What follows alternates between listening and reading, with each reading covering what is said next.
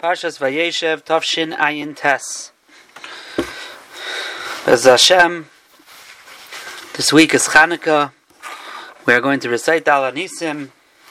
And in the Alanisim, we praise HaKadosh Baruch Hu, Alanisim, for the miracles, Vala Porkon, for the redemption, Vala Gvurois, Vala Chuais, Vial HaMilchamais, and for the wars. And the question that the Mefarshim ask L'chaira, we should praise HaKadosh Baruch Hu for the nitzachon, for the victory.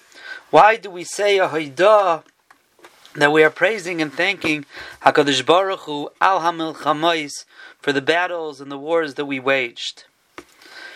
There's many different terutzim, but it's said over in the name of the Imrei Emes that the Imrei Emes says we learn from here a very important yisoid that when it comes to ruchnias, when it comes to spirituality, the yontif, the holiday and celebration that we make, is not for the victory, it's for the waging of the war. Our job is to wage the war, to be in the struggle, to continue to battle. And that's what we celebrate in Ruchnias the battle. If we were successful in our battle, if we were victorious in our battle, that's a special matana min hashamayim. But what we celebrate is the fact that we're able to wage a war. That's how it is in Ruchnias. Because we have to know that our job is to fight the battle. The victory, the success, the outcome is dependent on HaKadosh Baruch Hu. If we would only go into battle in Ruchnias, when we have a strategy and we know that we're going to be victorious, we would never go out to war. B'chal Yayim, every day the Yetzer Hara starts up with a person. And if not for the HaKadosh Baruch Hu giving him siyata dishmaya and helping him, and yachaloi, there's no way to defeat the Yetzer Hara. If a person approaches fighting the Yetzer Hara, being successful against the Satan and Ruchnias, thinking that he's going to be victorious on his own, and figure out that strategy, he'll never start, because it's an impossibility, says Chazal. Unless HaKadosh Baruch Hu helps him with Siyata Dishmaya. So to whom does HaKadosh Baruch Hu give the Siyata Dishmaya, says the Ramchal Mesilas Yesharim, to the person who fights the battle, the person who goes into war, not knowing what the outcome is going to be, and puts all of his kaiches into his ishtadlus. Hakadosh Baruch Hu gives that person the siyata dishmaya, and that is why we thank Hakadosh Baruch Hu for the milchamais. Kala Yisrael are balei milchamais in ruchnias. The name Yisrael, the Malach told Yaakov, your name is Yisrael Kisarisa. Iman Elohim va'anoshim va'tuchal because you fought with malachim and you fought with men and you were victorious. Vatuchal. And the question is, why is his name Yisrael from Sarisa? His name should have been Tuchal from the victory. And the answer is the same idea. Klal Yisrael is Sarisa. We're in the struggle. We're in the battle. We're in the fight. The Vatuchal, that's the Rabbeinu Shalom. That's not what we're looking at necessarily. We're hoping to be victorious, but we have to realize that we're going to wage the battle in Ruchnias no matter what. And that's what Chanukah is all about, Matisyahu Uvanov. There was no way, Alpiderech HaTeva, that they would have any success as Rashi says in Parshas V'zayis Habracha, there were twelve Kayhanim and Elazar. That's it. Against the armies of Yavan. But they knew it's not about them. They have to be Mloichem. Ve'al HaMilchamais. That's the job of a Yid. To continue to battle and struggle and fight. There's ups and there's downs. But our job is not the Nitzachid. Our job is the Milchamais. In a few days, in Daf Yaimi, Daf Chul and Daf Zayin, the Gemara relates a story of Pinchas Ben Yair who was going to attempt to do the mitzvah of Pidyon Shvuyim, redeem captives. And it came to a point in his travels that he came to a river called Ginoi. So he said, Ginoi, chalakli meimecha, split, because I have to go, I'm going to do a mitzvah. And the river told him, You're going lases ritzain kaincha, you're going to do the will of Hashem, and I'm also fulfilling the will of Hashem by flowing and not splitting. However, I'm really better than you, because ata safik oise, safik iata oise. You're not sure if you're going to be successful in actually freeing those captives. Maybe you won't have enough money. Maybe they won't want to free them at all. But I am avade oiser ritzain kaini. By me flowing, I'm for sure doing the ratzon of Hakadosh Baruch Hu, and therefore I'm better than you. Pinchas ben Yair told him, "You may not tachelik if you don't split. I'm going to decree that your waters should dry up." And the Mefarshim wonder, didn't the Nar, didn't the Ginai have a good taina? He's a vadai. Repinchas ben Yair is only a suffix. The Belzer Rebbe Zechrayna Livracha, Beshua Mibels, answered that the Nor made a mistake. Rapinchas Biyar was also going Vadai Lases Ritzain Kainai. He was not a suffix. If he will actually free the captives, yes, that's a suffix. But the Ratzain of HaKadosh Baruch Hu for Rapinchas Binyar was to attempt to free the captives, to be mishtadel. Whether he's successful or not, that's in the Rebbeinu Shalom's hands. Rabbi ben Yair's job is to go and try. And for that, he's a vade oiser ritzayin kainei. He's doing the ratzon of Hakadosh Baruch Hu, not a suffix. That's what Pinchas ben Yair was saying. We are a vadai. Success, that's up to the Rebbeinu Shalom. Our job, job is to be mishtadel, to try. And truthfully, other tzaddikim, other rabbis, they said that it's even more than that.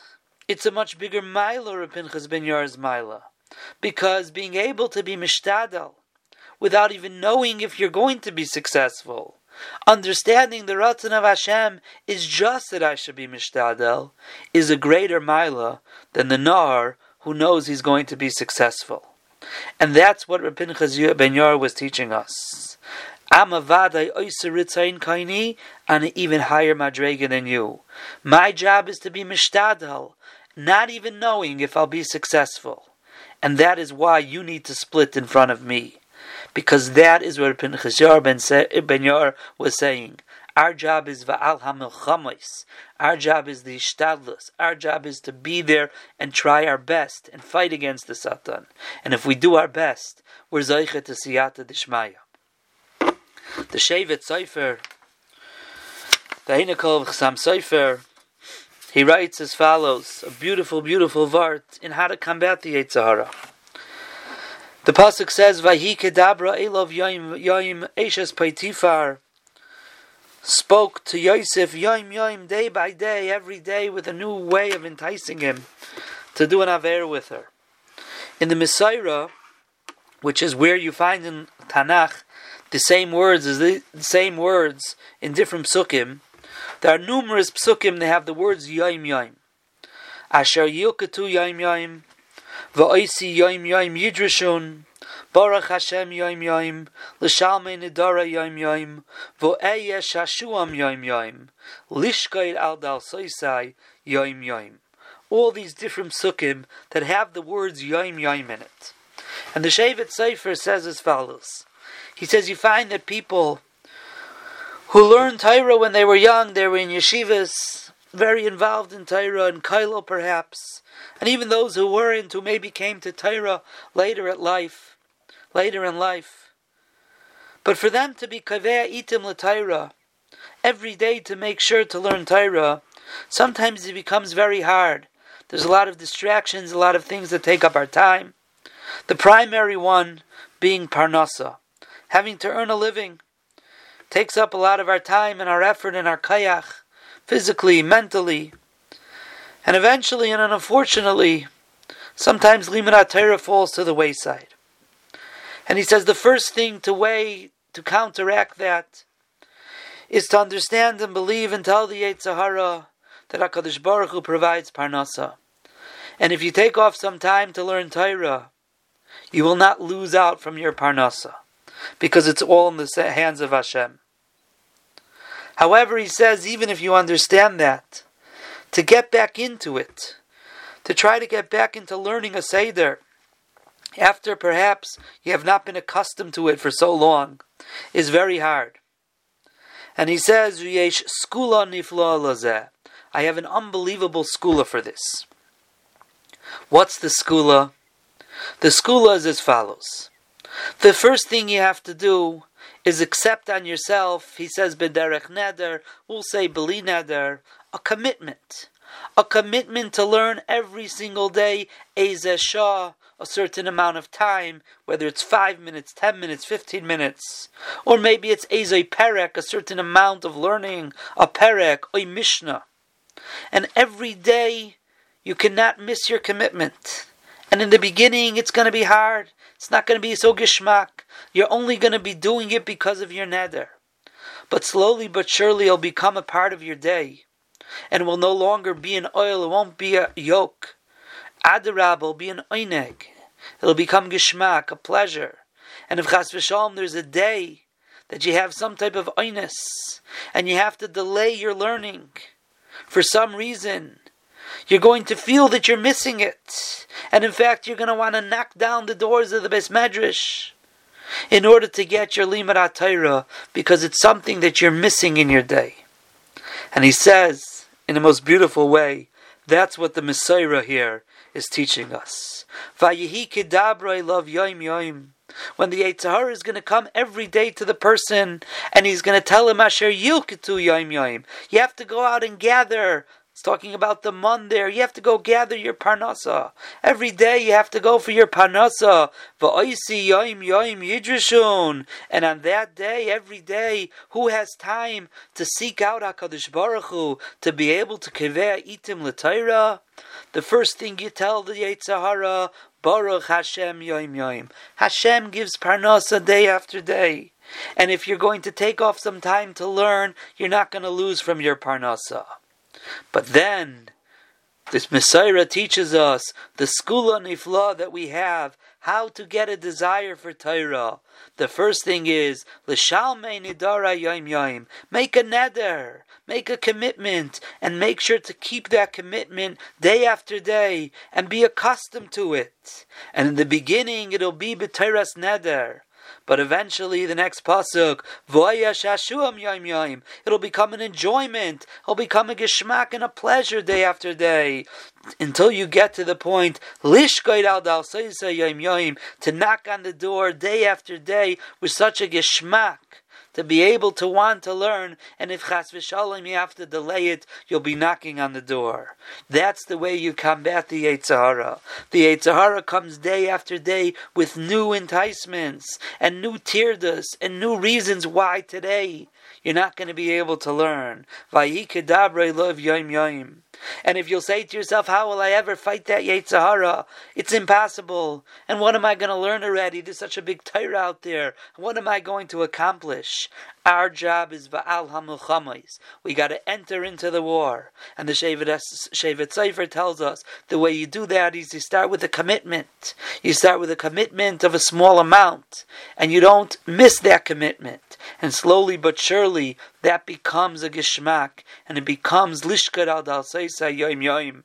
And you're Zeicha to Siyata Dishmaya in your Torah, in your Ruchnias, and Siyata Dishmai in your Gashmias. But it starts off with Va'al HaMilchamais. The Yetzer Hara comes every day to wage a war. You have to get into that battle. Not al anitzachin. That's the Rebbeinu Shalom's cheshbon. Your job is Va'al HaMilchamais. And as we're approaching the Yontif, of Chanukah, the Yontif, where the Skulas Hazman is Va'ala Melchamais of Matisyahu Uvanov, to be able to have Siyata Dishmaya in waging that war. And we're going to praise HaKadosh Baruch Hu for giving us those opportunities and giving us a Hisairus to be able to fight those Melchamas and Bez Hashem, hopefully, to have that Siyata Dishmaya.